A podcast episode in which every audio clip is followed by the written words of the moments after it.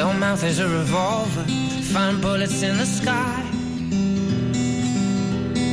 Mm-hmm. Your love is like a soldier, loyal till you die. And I've been looking at the stars for a long, long time. I've been putting out fires all my life. Everybody wants to flame, they don't want to get burned. Comienza Mirada de Apóstol, un programa dirigido por el padre Miguel Segura.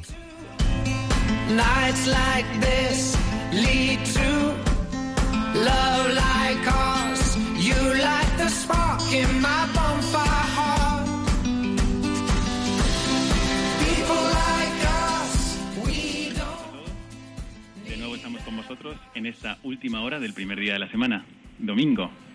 Y como sabéis, en este programa Mirada de Apóstol pretendemos encender o reavivar también la llama del apostolado que todo cristiano lleva dentro. No se trata de crearla, porque si estás bautizado, la tienes. Así que no es un- una motivación de cero, sino es como redescubrir lo que Jesucristo ha puesto ya en tu corazón. Por eso vamos a terminar este día mientras nos llega el sueño o mientras nos estamos metiendo en la cama. Y como siempre vamos a echar tres ojeadas, tres miradas. Una primera mirada va a ser una mirada al presente. Para lo que hoy nos van a acompañar, están con nosotros un matrimonio, Isabel Pérez y Paco Rebollo, que son colaboradores del COF de la Jarafe, aquí en Sevilla. Y también viene con nosotros hoy Fernando Mora, que es miembro del COF. El COF es el Centro de Orientación Familiar de San Sebastián, aquí en Sevilla también, de la parroquia de San Sebastián. Así que vamos a compartir con vosotros esta mirada al presente. Después, ¿qué haremos? Haremos una mirada al magisterio, que es lo que nos inspira, la doctrina del magisterio. Y hoy os va a inspirar algo especial, ya lo veréis si os quedáis con nosotros y si las fuerzas os responden. Y la tercera mirada del programa es una mirada llena de esperanza al futuro. ¿Qué podríamos hacer de aquí a 15 días, cuando volvamos con el siguiente programa? ¿Voy a vivir mi fe con los brazos cruzados? ¿O hay ocasiones a mi medida que me prepara la providencia de Dios, momentos en los que podría, pues, despertar o podría también florecer esta dimensión apostólica en mi vida?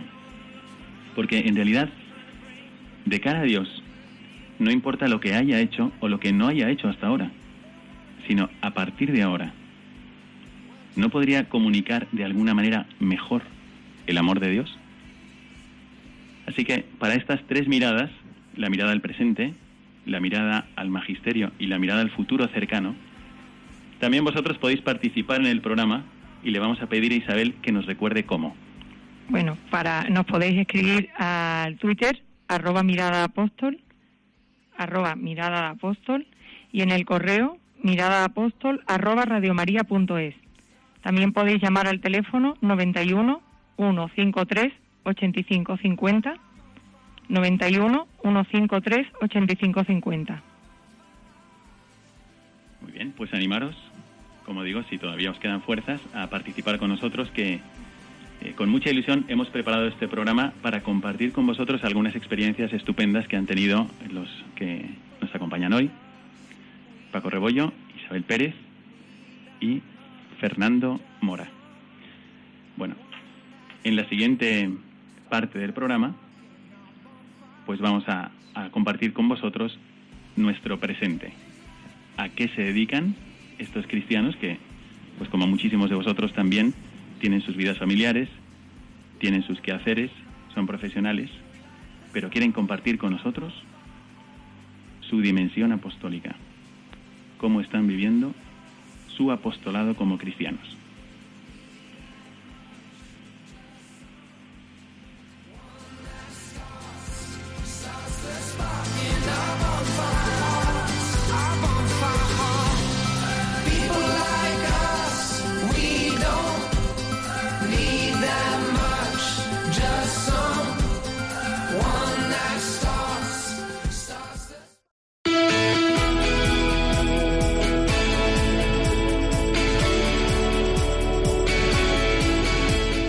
Mirada al presente.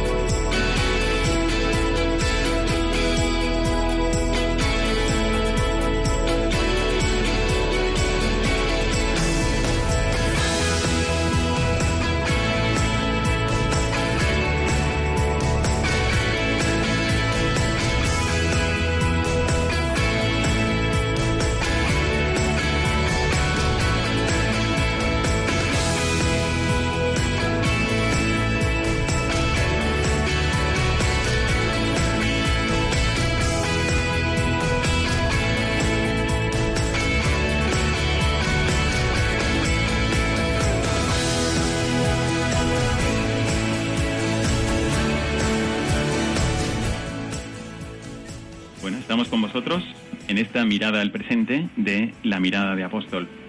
Y hoy es un día especial porque estamos terminando una solemnidad que todos los cristianos tenemos en el corazón y que es Cristo Rey. Es una solemnidad que se creó en la Iglesia para hacer resonar en todo el mundo el amor del corazón de Cristo. Y hoy, pues, estamos con vosotros porque hay personas, entre las cuales se encuentran Isabel, Paco, Fernando, y un servidor que queremos que Jesucristo reine en el corazón de todos los hombres y de la sociedad. Hoy tenemos que hacer también una mención especial a una misa de reparación que se ha hecho en San Sebastián, en la diócesis de San Sebastián, por eh, una profanación. Desgraciadamente hubo una profanación al Santísimo Sacramento, se robó un sagrario y desde aquí queremos unirnos con nuestra oración para que todos juntos sea con nuestra oración, sea con nuestra acción, respondamos al amor de Dios, que no seamos indiferentes y que reaccionemos con nuestra vida. Bueno, pues aquí estamos de nuevo y quiero pasar la palabra a Fernando. Vamos a preguntarles qué es lo que estáis haciendo como, como apóstoles en la vivencia de vuestra fe, es decir, cómo vivís vuestra vocación apostólica, vuestra dimensión apostólica dentro de vuestra fe. Vamos a hacer una pequeña ronda de preguntas y así los oyentes van a saber a quiénes están escuchando. Pasamos la palabra a Fernando Mora. ¿Qué es, ¿Cómo vives tú tu apostolado? ¿Qué es lo que haces como cristiano apóstol? Buenas noches, padre. Eh, yo lo primero que querría hacer era una reflexión. Me ha encantado la introducción. Con la introducción que has hecho me ha inspirado mucho por poder transmitir lo que eh, es mi vida cristiana. O yo quisiera hablar más mi vida de matrimonio, porque la vida como la vivimos en mi caso es mi mujer y yo. Eh, cuento muy rápidamente, somos un matrimonio de 27 años de proyecto de vida en común, con seis hijos de 25, de 26 a 17 años y unas personas normales, de familias cristianas, familias practicantes, pero que en nuestra vida hemos vivido por cuestiones laborales en muchos sitios. y eso te iba a decir, Fernando, porque estamos en Sevilla, pero tu, tu acento no, no, no, soy, ni soy sevillano ni mi mujer lo es, ni mis hijos, no tengo ninguno sevillano, los seis han nacido fuera. Entonces, por cuestiones laborales nos hemos movido mucho y nuestra vida de cristianos era una vida, pues, normal, pero un poco insulsa para nosotros. Vivíamos, como yo siempre he dicho, en el cumplimiento pascual, en el cumplimiento, ¿no? Que es una opción que muchos o por lo menos yo vivía.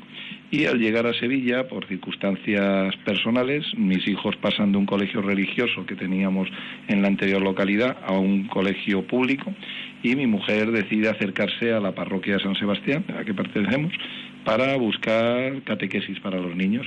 Y en ese momento el párroco nos ve como matrimonio y nos mete en un grupo de matrimonios. Ese grupo de matrimonios es donde empezamos lo que nosotros participamos, que es la pastoral familiar. Perfecto. Vamos a preguntarle también a Isabel ahora cómo vive ella su, esta dimensión apostólica y después nos sigues contando cómo se desarrolla esta parte de tu vida cristiana. Isabel, vamos a Isabel Pérez con nosotros y con su marido, con Paco Rebollo. Cuéntanos si siempre has vivido tu dimensión apostólica como la estás viviendo ahora, es decir, esto te viene desde niña, o, o se ha dado algún cambio en tu vida. Cuéntanos un poco cómo vives esta faceta apostólica. Bueno, pues buenas noches a todos y bueno, mm, desde niña siempre he tenido una relación con la Virgen espectacular, siempre me ha tenido muy cuidada y pero yo a ella no tanto, ¿no?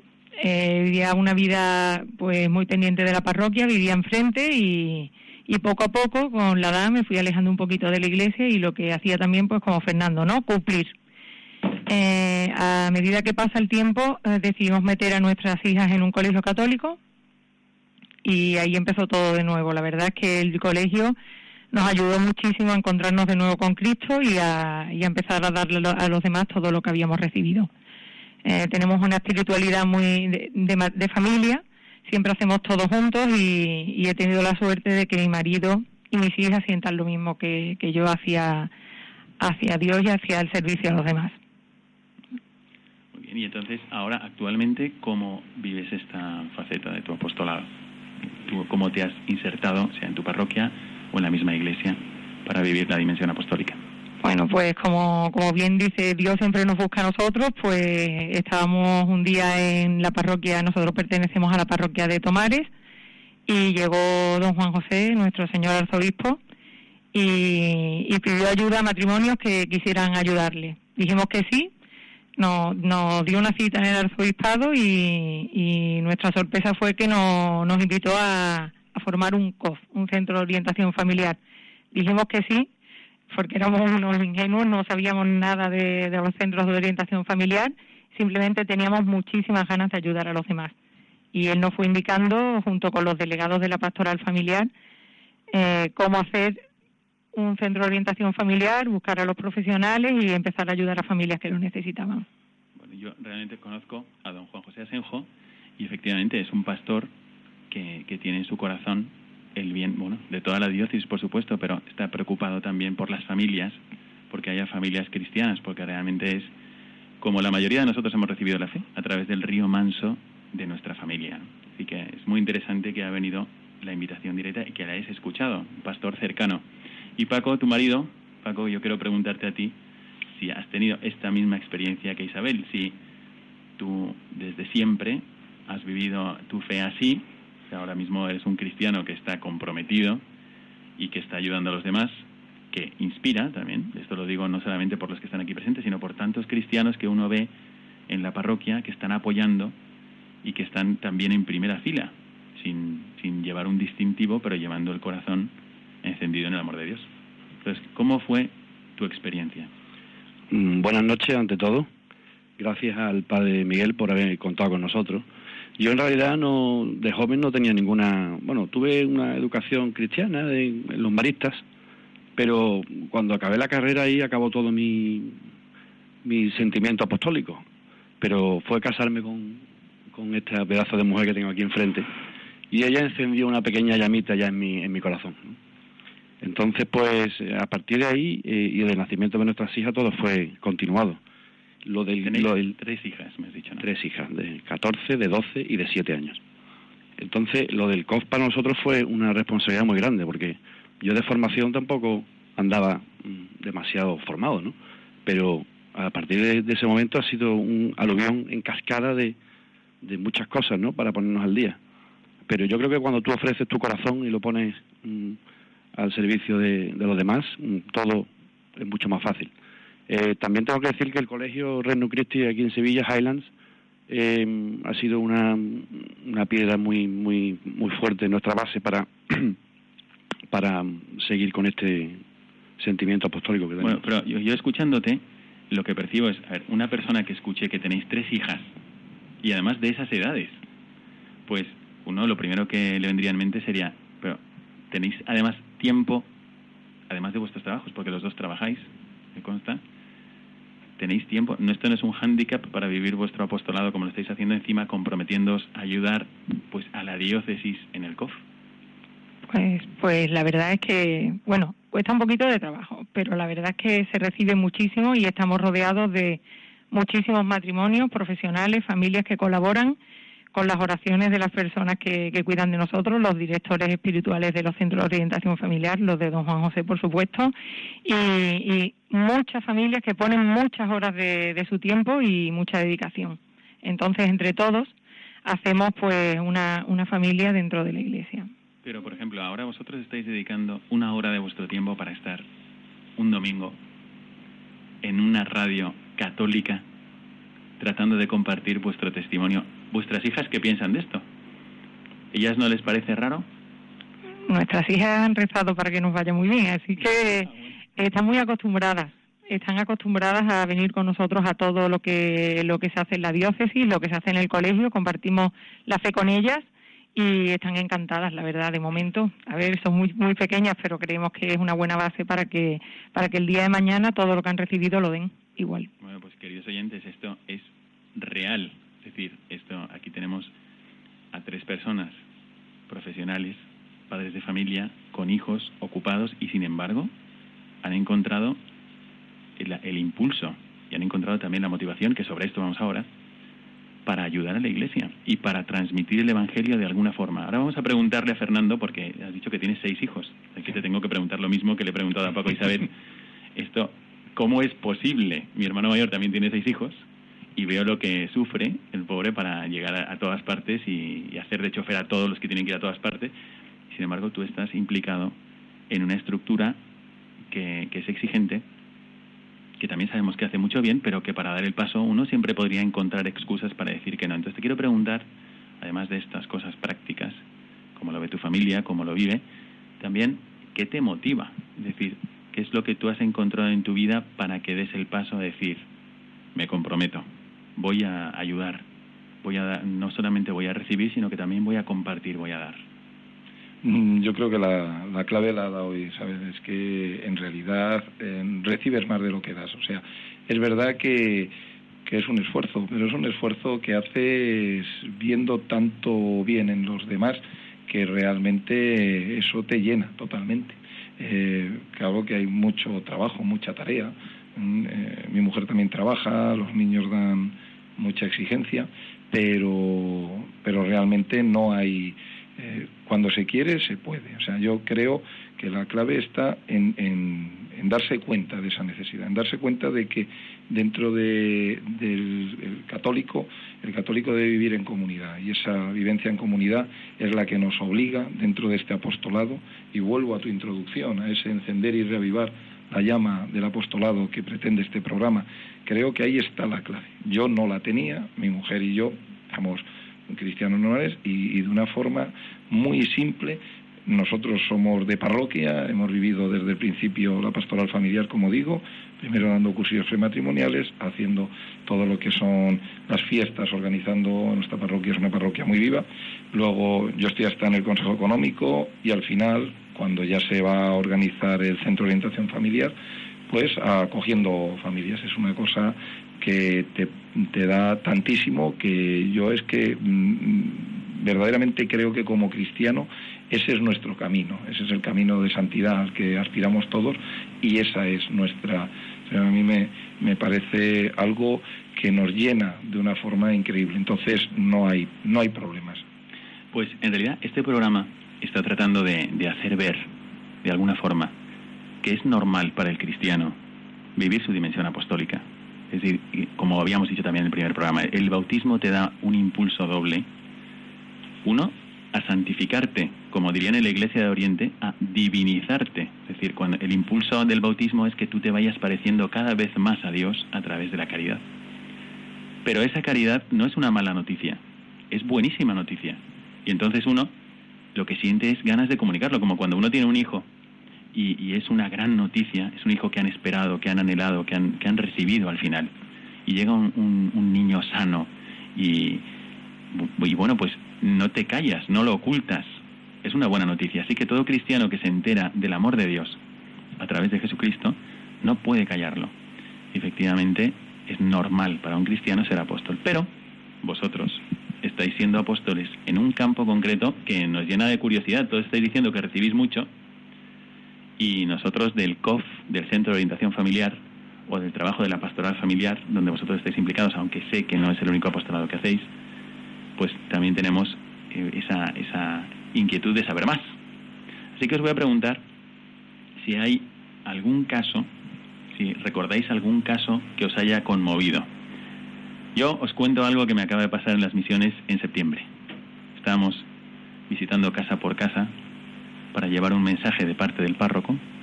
Estábamos en la parroquia de San Valentín Obispo, en África, en Malabo, y eh, visitando en un, en un barrio un poco deprimido a la gente, pues encontramos una señora muy generosa. Y de repente le preguntamos, bueno, señora, ¿usted cuántos, cuántos hijos tiene? Y nos dijo, pues yo tengo 34. Y, a ver, entendido mal, 34 imposible. Y dice, no, no, tengo 34. Porque ahí, por su cultura, eh, su marido era polígamo. Porque es una, hay zonas y hay culturas. Nosotros pensamos que todo el mundo es como nosotros, pero no, no, hay, hay zonas y culturas que están sin evangelizar todavía.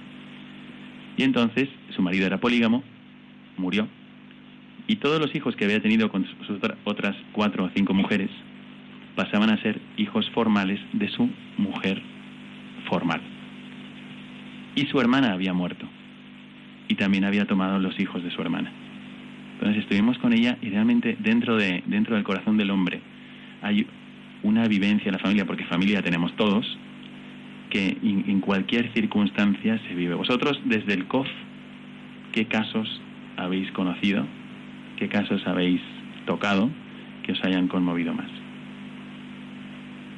Bueno, mm, yo si quieres, mm, yo me iría no a, a, un caso concreto. Hay casos concretos muy complejos de adicciones, casos complejos de infidelidades, casos complejos de distinta índole que podrían ser motivo de, de, la anécdota o la situación, bueno, pero a mí lo que más me llama la atención, lo que verdaderamente me llena y lo que cada vez vemos con mucha normalidad son eh, los casos normales de personas, matrimonios bien avenidos, matrimonios que llevan una vida razonablemente aceptable dentro de su vida de, matrimonio, pero que es verdad que en determinados momentos, etapas, las crisis que todo matrimonio pasa cíclicamente, eh, se encuentran desorientados, se encuentran que, que les falta algo que les pueda dar ese empujón para darse cuenta de lo importante que es el proyecto que llevan en común. Y ahí es donde muchas veces estamos nosotros y estamos acogiendo parejas que con una eh, simplicidad te cuentan problemas que muchas veces nosotros desde el principio les decimos siempre que lo más importante es que se hayan dado cuenta. Y a partir de ahí sencillamente un acompañamiento. Nosotros en el COF nuestro trabajamos principalmente los matrimonios y lo que hacemos es una acogida inicial. Eso te iba a preguntar. Antes y luego un acompañamiento. La acogida. ¿La acogida en qué consiste? A mí es que esa palabra siempre me ha gustado mucho, desde que me metí en la pastoral familiar y me acuerdo porque, bueno, este jueves tengo yo acogida de matrimonios porque el fin de semana tenemos un cursillo prematrimonial, mi mujer y yo. Y la acogida, eh, esa palabra para mí tiene un sentido que nos da mucho, mm, explica muy claramente lo que es. Nosotros hacemos las entrevistas con las parejas, no les llamamos de ninguna manera especial, simplemente acogida. Y me dicen, el jueves que viene tienes una acogida, dentro de dos semanas tienes una acogida por el concepto de la palabra, porque lo que hacemos es un matrimonio recibe a otro matrimonio y hacemos un poco de yo yo digo muy gráficamente que hacemos de frontón. El problema principal en los matrimonios, el problema que normalmente tenemos todos, yo lo tengo, mi mujer si estuviese aquí, que no ha podido estar por otras cosas, enseguida me diría que yo soy el que no me comunico, es el problema de comunicación. Y entonces nosotros hacemos de frontón. Yo digo siempre que dos que no son capaces de hablarse cara a cara hablan a la pared que somos el matrimonio que está acogiendo y los rebotes les van a ellos. Y ese momento llega a coger una dinámica que es francamente productiva, pero sobre todo productiva para ellos. Y a nosotros nos enriquece muchísimo. Esa es la clave fundamental. Es verdad. Bueno, muchas veces nosotros hemos escuchado que el 90% de los problemas del matrimonio es comunicación y a veces cuando hay un árbitro o cuando hay un frontón, como tú dices, uno es capaz de objetivizar el problema, no solamente verlo desde sus zapatos, sino verlo desde arriba, ¿no? Verbalizarlo, decimos nosotros. Que verbalice, que sean capaces de hablar lo que tienen dentro y no son capaces de sacar. Eso es lo que se consigue con la acogida. ¿Y vosotros habéis tenido la experiencia de encontrar matrimonios que gracias a acercarse al COF pues haya mejorado, que haya, no sé, que se haya salvado un matrimonio o que haya mejorado su vida familiar, Isabel? E, esa es la alegría, esa es la alegría de un centro de orientación familiar, el ver cómo un matrimonio hace otro matrimonio, ¿no? Con escucha, con cariño, con acogida y acompañamiento. Porque, bueno, ya que Fernando lo ha explicado también, me voy a basar en otra cosa que es importante. Los matrimonios, la mayoría o las familias que llegan al, al COF llegan bastante deshechas porque han esperado mucho. Les cuesta mucho trabajo, como decía él, comunicar la situación que está en su casa y vienen, pues, en la UCI prácticamente. Y claro, para nosotros es una alegría que con nuestra con nuestra con nuestro cariño, esa acogida y ese tiempo dedicado, pues vemos como matrimonios que estaban muy mal porque llegan tarde, no por otra cosa, porque todos tenemos esos problemas que son fáciles de solucionar si se cogen a tiempo, pero es que se va viendo como poco a poco el matrimonio confronta con el otro matrimonio que está enfrente los problemas que tienen y sí hemos visto grandes grandes milagros. Tú has dicho que esta, esta palabra clave, bueno, para quien nos esté escuchando, porque a lo mejor para ellos mismos o para otras personas que conozcan o que, sean, que estén en su familia, pues puede ser una clave interesante, ¿no? Dicen que esperan demasiado. ¿no? ¿Cuándo sería el momento de acudir a un COF, por ejemplo? Porque también puede ser, yo me imagino, de la misma forma que uno no solamente va al médico cuando tiene un cáncer terminal, sino que a veces es simplemente uno a veces va o al médico o al fisioterapia o a un gimnasio para mejorar y el COF también puede ser esto ¿no? Me imagino.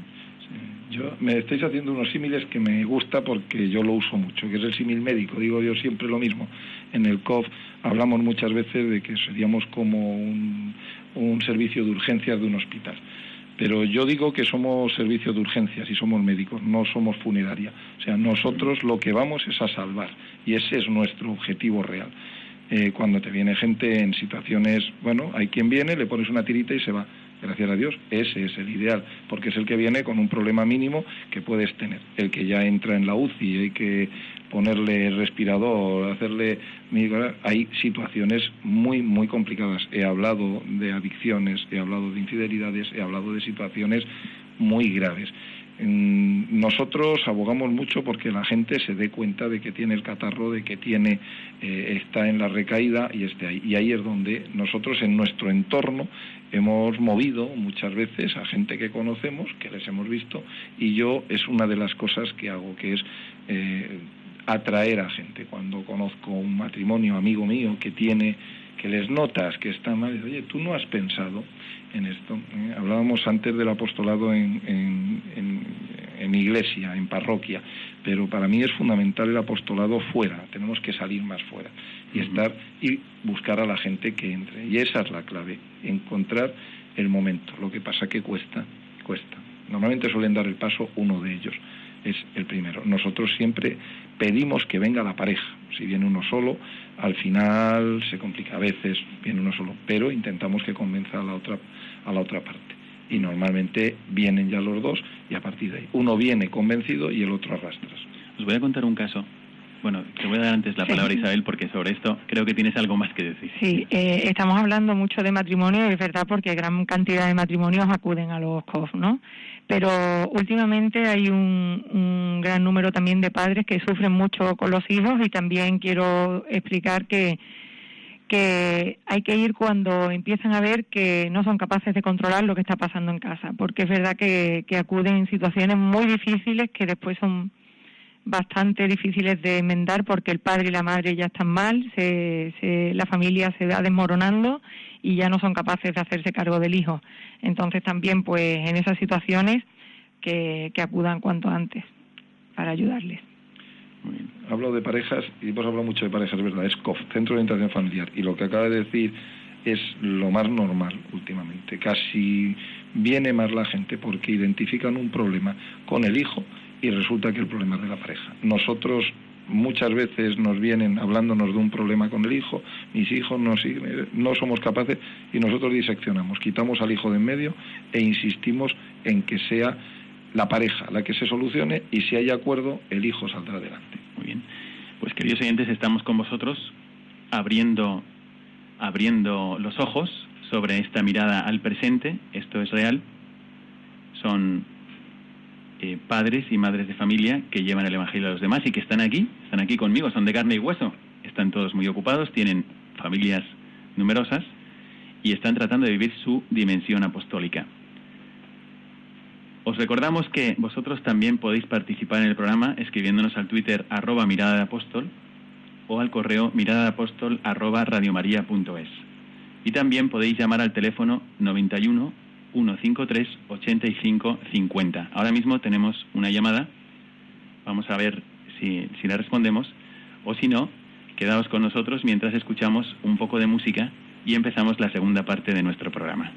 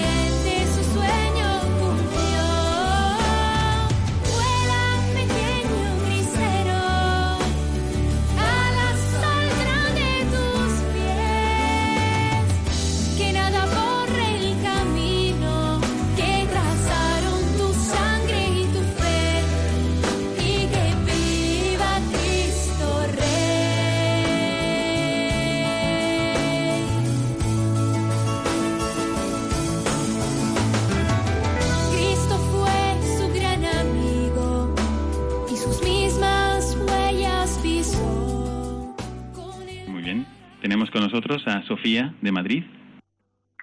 Bueno, le quiero una consulta. Este, ¿A dónde tengo que dirigirme para que me atiendan niños con problemas difíciles, como dicen ustedes? ¿A, dónde tienes que dirigirte para que atiendan a niños con problemas ¿Con quién? ¿Con qué especialista? ¿Con qué especialista deberías dirigirte para que atiendan a niños con problemas difíciles? Pues responder alguno de los aquí presentes desde el COF? Sí, pues en principio mm, llamar a un centro de orientación familiar, cualquiera que sea en Madrid hay bastantes, y ya le harán una acogida previa por teléfono y depende del problema que tengan, le, le a un profesional o a un matrimonio que tenga experiencia en esos casos y, le acogerán. Ah, eso es lo, lo que se me ocurre ahora mismo. Muy bien.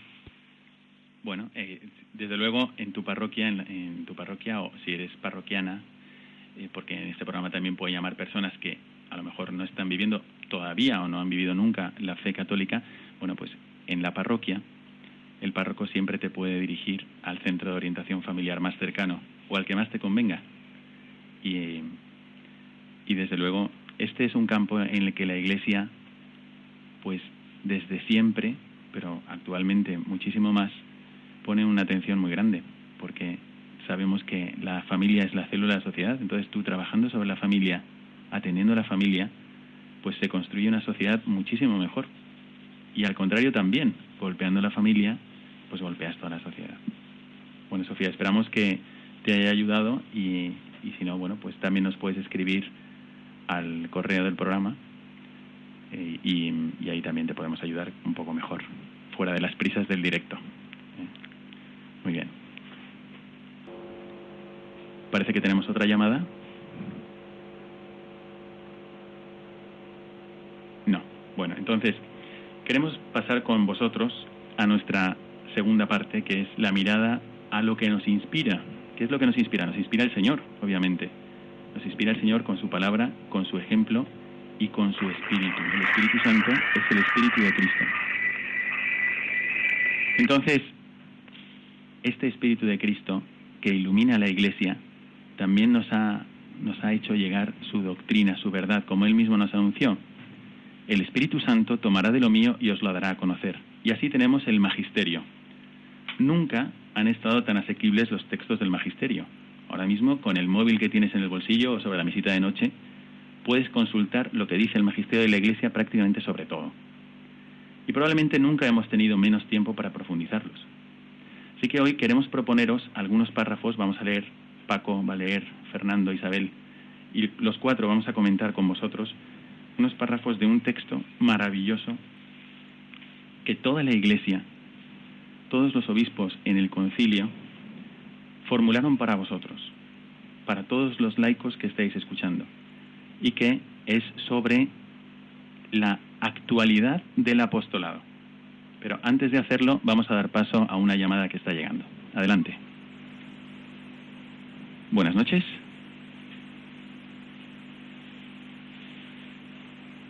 Buenas noches, parece que no pasa la llamada. Bueno, vamos a continuar con estos textos que son de Apostolicam Actuositatem. Entonces vamos a dar primero la palabra a Isabel. Léenos ese texto. La Iglesia ha nacido con el fin de que, por la propagación del reino de Cristo en toda la tierra, para gloria de Dios Padre, todos los hombres sean partícipes de la redención salvadora, y por su medio se ordene realmente todo el mundo hacia Cristo. Toda la actividad del cuerpo místico dirigida a este fin se llama apostolado, que ejerce la Iglesia por todos sus miembros de diversas maneras.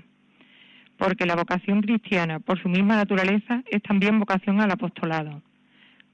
Como en la, en de un cuerpo vivo, ningún miembro se comporta de una forma meramente pasiva, sino que participa también en la actividad y en la vida del cuerpo. Así en el cuerpo de Cristo, que es la Iglesia, todo el cuerpo crece según la operación propia de cada uno de sus miembros. Y por cierto, es tanta la conexión y trabazón de los miembros en este cuerpo que el miembro que no contribuye según su propia capacidad al aumento del cuerpo debe reputarse como inútil para la Iglesia y para sí mismo. Fijaros, este texto vamos a pedir también, Isabel, qué es lo que más te ha impresionado de esta lectura, pero también vosotros, Paco, Fernando, y qué os llama la atención. Esto lo tenemos aquí desde el Vaticano II, pero fijaros que yo creo que resuena muy actual cuando uno se lo, se lo vuelve a leer. Así que creo que es una buena forma de terminar el primer día de la semana leyendo esto. ¿Qué os parece? Pues nada, que, que como cada uno somos un miembro inútil del cuerpo de Cristo, que, que no tengamos nunca miedo, que siempre Él es el corazón y la cabeza y que, que todo el mundo puede hacer algo con su, con su vida para formar la iglesia. Fernando. Bueno, yo has dicho que es de mucha actualidad, es verdad. Esto es antiguo, o sea, tiene un tiempo, pero es de actualidad. a mí lo que me hace pensar es algo que tanto hablamos hoy en día de los sistemas. Esto desde la teoría de sistemas nos hace ver que es que para que el cuerpo de la Iglesia funcione tenemos que funcionar todos. Y además, si somos capaces de funcionar todos unidos mm, multiplicaremos, seremos, seremos capaces de hacer una sinergia mucho más profunda. Yo es, hablando de actualidad, el texto me, me trae dos mensajes muy modernos que parece que la Iglesia está muy, muy anticuada siempre y un texto como este te habla de sistemas y te habla de sinergia. Eso es lo que me inspira. ¿Y a ti, Paco? ¿Nos vas a leer otro, otro párrafo? ¿O qué te parece este que acaba de leer tu mujer? Yo pienso que tenemos que dar todos un pasito hacia adelante, porque no podemos ser cristianos tibios.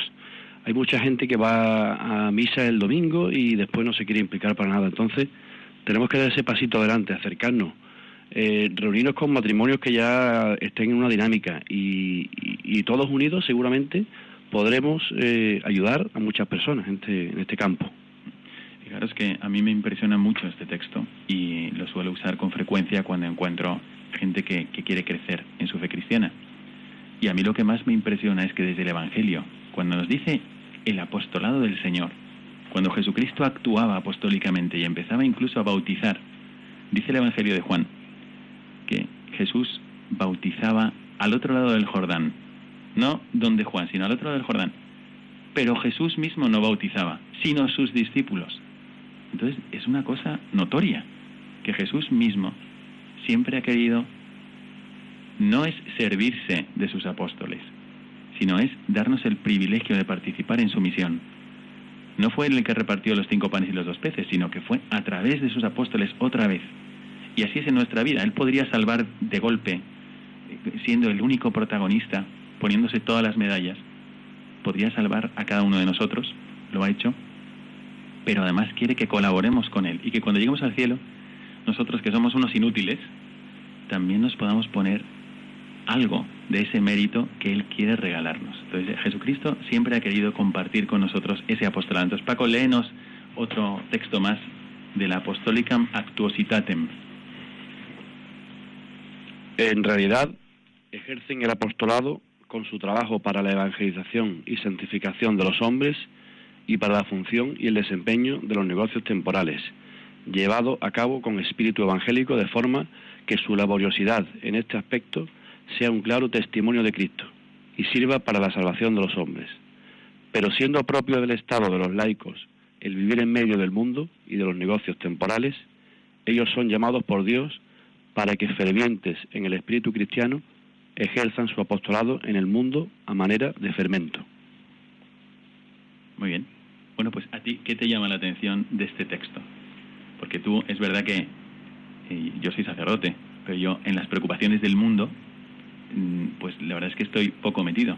En cambio vosotros tenéis que estar todos los días ahí, en la vida social, en la vida laboral, en la vida familiar, escolar, ahí estáis, ¿no? Entonces, ¿qué es lo que a ti te llama la atención más de este texto? Pues lo que he dicho antes, que, eh, que tenemos que ser ese fermento, en dar el testimonio en nuestra vida diaria.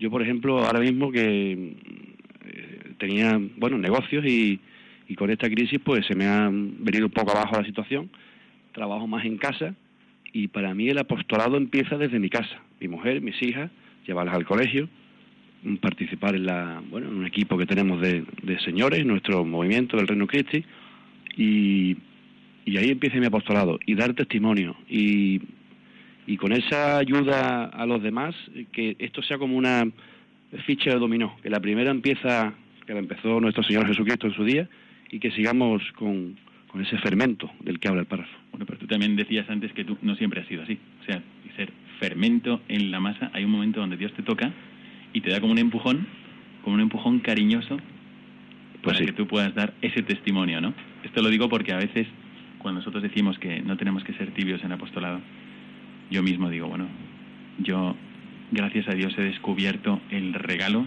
de poder hacer apostolado y el regalo de poder compartir la misma misión de nuestro Señor Jesucristo. ¿no?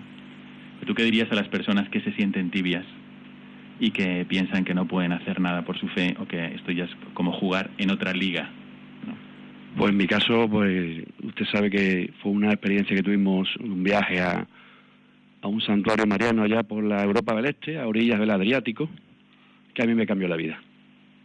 Me cambió la vida, me ha dado mucha gasolina y yo todos los días le doy muchas gracias a nuestra Virgen de que me dé esa esa maravilla de poder levantarme todos los días y, ayudar, bueno, pues tanto a mi familia como a, al que está a mi, a mi alrededor. Muy bien, nos queda ya un poco de tiempo todavía para esta parte, antes de pasar a la mirada hacia el futuro, pero quiero darle la palabra a Fernando para que también él nos lea algún párrafo de la Apostolicam Actuositatem que os recomiendo a todos. Es un documento que es fácil de leer. Al inicio claro, tiene una introducción teológica y densa, pero después habla con claridad, con mucha claridad, incluso para quien no haya estudiado nada de teología. Yo os animo a que lo leáis y lo repaséis porque dice cosas estupendas sobre cómo puede uno vivir su cristianismo de, de una forma eh, muy a la mano, de día a día, y que puede activar, cada uno puede activarse para que la iglesia tenga, sea lo que tiene que ser, como Jesucristo siempre quiso y quiere. Los cristianos seglares obtienen el derecho y la obligación del apostolado por su unión con Cristo cabeza, ya que insertos en el bautismo, en el cuerpo místico de Cristo, robustecidos por la confirmación en la fortaleza del Espíritu Santo, son destinados al apostolado por el mismo Señor.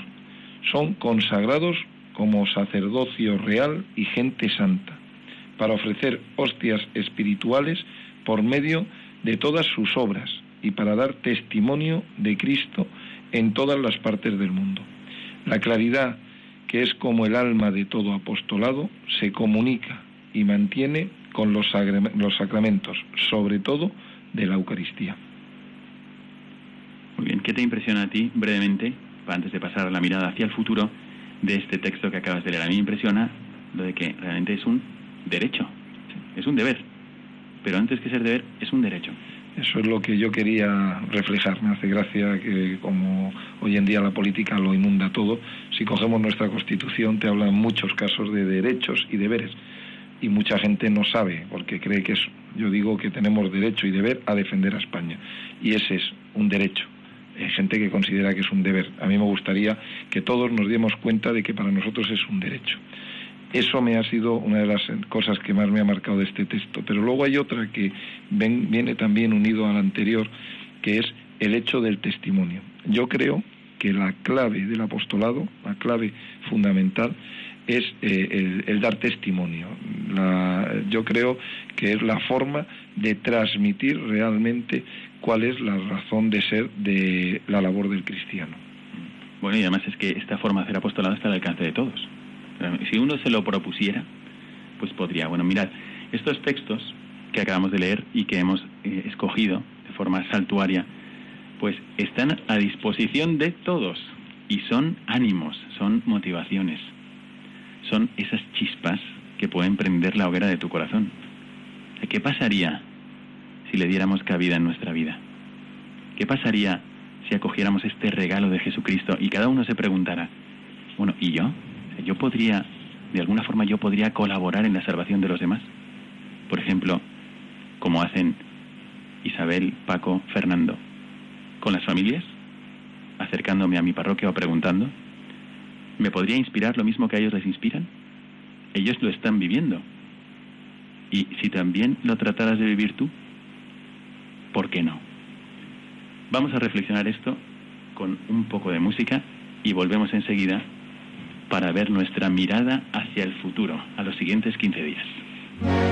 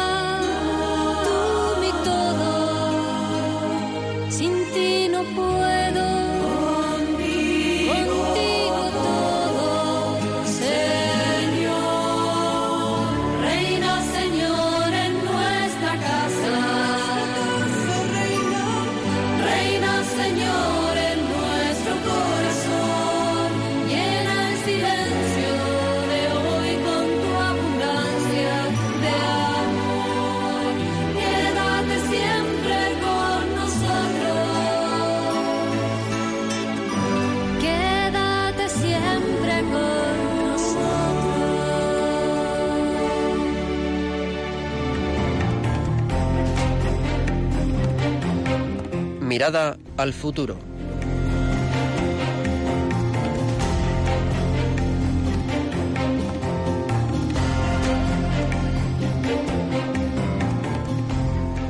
Muy bien, estamos con vosotros en este programa Mirada de Apóstol y empezamos la tercera y última parte que es Mirada al futuro, un poco más breve, pero que constituye una parte esencial en el programa porque no queremos que, que nuestra vida se quede ahogada solamente en el presente ni con los problemas de cada día, sino que veamos lo que viene por delante con muchísima esperanza y como una oportunidad. Así que tenemos a partir de hoy 15 días por delante. En el calendario litúrgico pastoral empieza algo importante porque comenzaremos el Adviento y uno podría pensar, ¿cómo vivo yo mi dimensión apostólica en el Adviento? ¿no? Vamos a darle la palabra a Isabel dentro de poco, pero también hay otras, otros eventos en el calendario.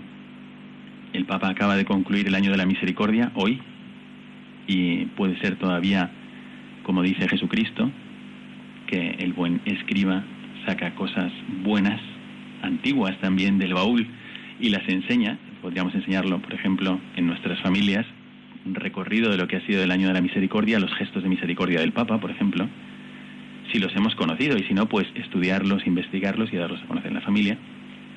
Y también habrá otros eventos que no son de, propios del calendario católico, pero que nos afectan a todos, porque, por ejemplo, están en el calendario de las Naciones Unidas. Por ejemplo, mañana 21 es el Día Mundial de la Televisión. ¿Qué podríamos hacer nosotros a propósito de la televisión? Imaginaros San Pablo que llegara a este mundo y dijera, tenéis la televisión. Se volvería loco. Yo creo que, que tenéis las redes sociales. ¿Qué estáis haciendo? ¿No? ¿Os imagináis? Entonces, que esta, esta sección del programa es para preguntarnos junto con vosotros, ¿qué podríamos hacer para aprovechar mejor como apóstoles cristianos los siguientes 15 días? El día 25 será el Día Internacional de la Violencia contra la Mujer y el día 29 el Día Internacional de Solidaridad con el pueblo palestino. También, antes del próximo programa que tendremos el día 4, el día 1 de diciembre, tendremos el Día Mundial de la Lucha contra el SIDA y el día 2 el Día Internacional para la Abolición de la Esclavitud. Y por último, el día 3, antes del siguiente programa, el Día Internacional de las Personas con Discapacidad. Así que os pregunto a vosotros, que estáis aquí en el estudio conmigo, ¿qué se os ocurre? ¿Qué podríamos hacer brevemente, rápidamente, a modo de chispas? ¿Qué podríamos hacer? ¿Qué podríamos sugerir a los oyentes para vivir cristianamente estos eventos? Y, y a lo mejor a vosotros también os lanzo la pregunta, queridos oyentes, antes de dormiros, al menos tener este interrogante. ¿Qué podría hacer yo cristianamente? A lo mejor no solo alguno puede ver cosas de las que defenderse, pero no, son cosas que aprovechar. ¿Cómo sería San Pablo ante estas, estos eventos, estas ocasiones? Isabel. Bueno, pues yo había pensado hablar del Adviento, no de la televisión, pero mm, nada, para el Adviento nosotros, nuestra familia, igual que otras muchas familias que conocemos, preparamos eh, de alguna manera especial nuestra casa para que para que pueda venir el niño Jesús, ¿no? Eh, entonces lo que hacemos es rezar todas las noches el rosario en familia, intentamos ayunar de todos los dulces que hay hasta que venga la venida de, del niño Jesús en Navidad, cosa que le cuesta mucho a los niños porque hay tantos turrones y tantas cosas que se tienen que privar y, y cada vez que hacemos algo así pues procuramos eh, hacerle como, como la, la camita al niño Jesús, ¿no? Para que venga. Procuramos no ver la televisión porque cada vez que estamos juntos, pues intentamos conversar y, por supuesto, pues eh, salir de compra lo menos posible.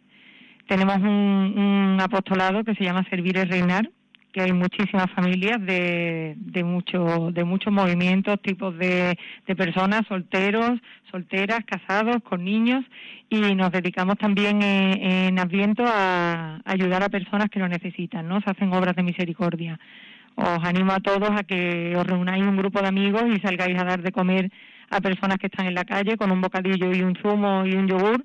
Se hace feliz a una persona que está muy sola, muy triste y, no tiene a nadie en Navidad o ir a una residencia de ancianos a cantar villancicos simplemente con cosas así y le estamos enseñando a nuestros hijos que, que viene que viene Jesucristo.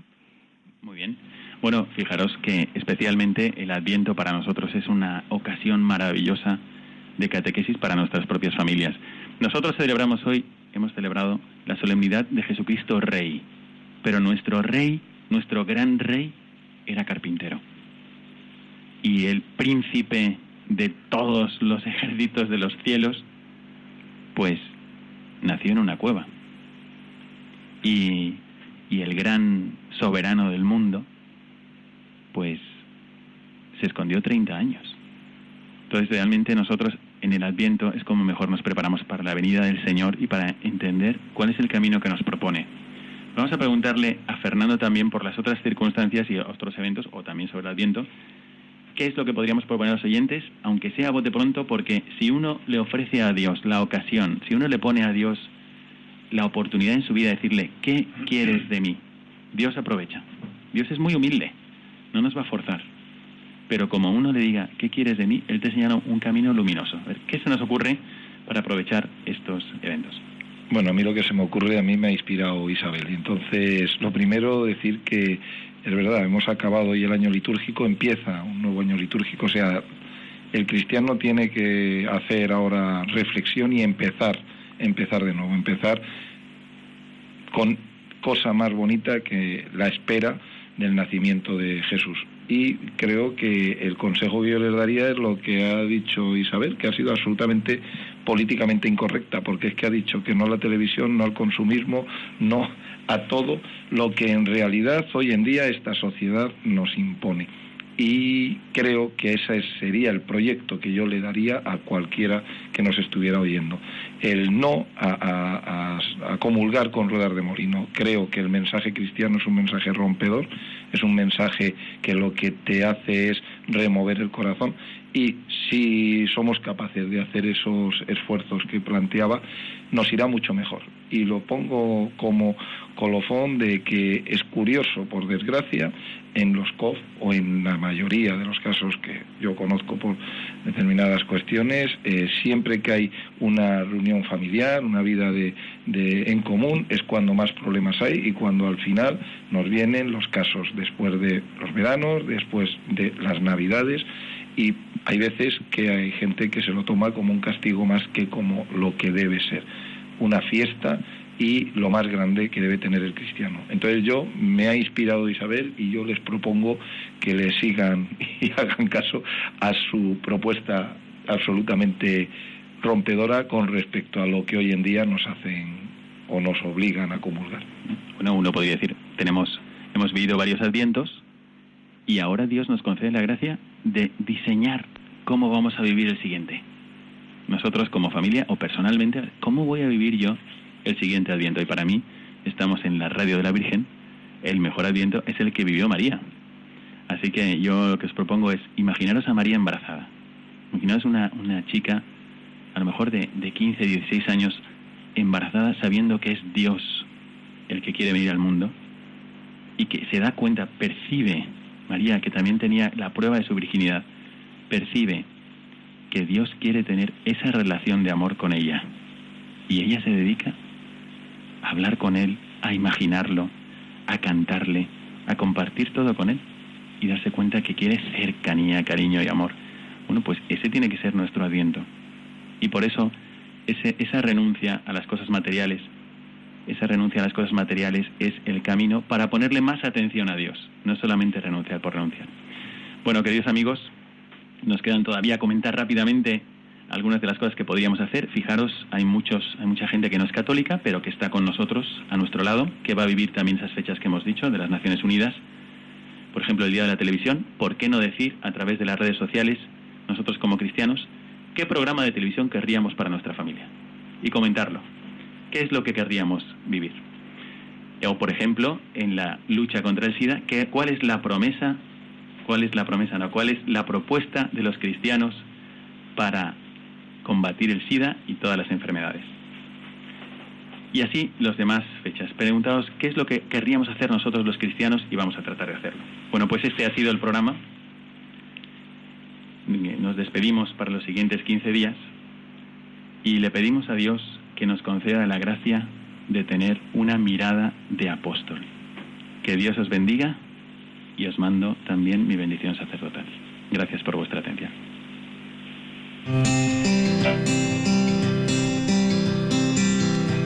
Your mouth is a revolver, find bullets in the sky. Mm-hmm. Your love is like a soldier, loyal till you die.